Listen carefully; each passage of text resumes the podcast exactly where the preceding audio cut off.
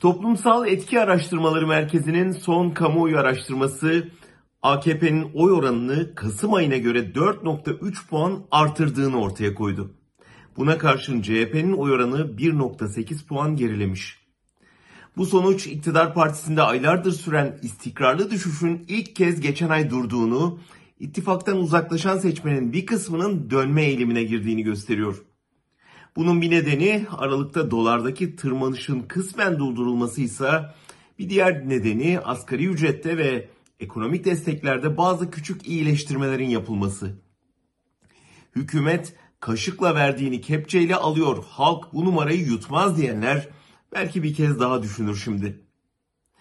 Geçen ay iktidarın eriyişinin kendi başına siyasi sonuç yaratmayacağını, Erdoğan'ın kandırma gücüyle yoksullaşan halkın inanma ihtiyacının küçümsenmemesi gerektiğini söylediğimizde CHP sözcülerinden enseyi karartmayın cevabını almıştık.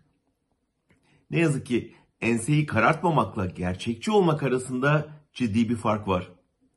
Hep söylendiği gibi iktidardan kopan kararsızların kazanılması için muhalefetin güven vermesi, inandırıcı olması şart. Oysa hala Millet İttifakı'nın kendi içinde bir birliktelik sağlayamadığını, hatta zaman zaman ayrışma eğilimi gösterdiğini görüyoruz. Aday konusunda süre gelen belirsizlik, bir türlü ortaklaşa kaleme alınmış bir yol haritasıyla kamuoyunun karşısına çıkıp birlikte bir fotoğraf verememe hali, toplumda tepki yükseldiğinde ona sözcü olmaktansa bastırmaya çalışan bir yaklaşım gösterilmesi hayal kırıklığı yaratıyor. Aynı araştırma Kasım'da Erdoğan'ın seçimi kaybetme ihtimalini sorduğunda ilk kez %50'nin üzerinde insan olabilir demişti. Ocak'ta Erdoğan kazanır diyenler yeniden %50'nin üzerine çıkmış görünüyor. Muhalefet bu iş tamam havasına erken girdi.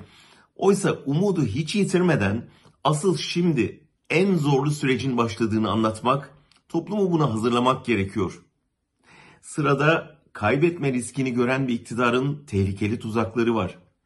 Giden seçmene rüşvetler var. Muhalefete yönelik komplolar, provokasyonlar var.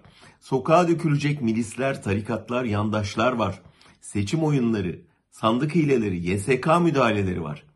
Ve ne yazık ki merkez siyasette, sol ittifakta, barolarda bir türlü ortak bir paydada bir araya gelemeyen bir muhalefet görüntüsü var.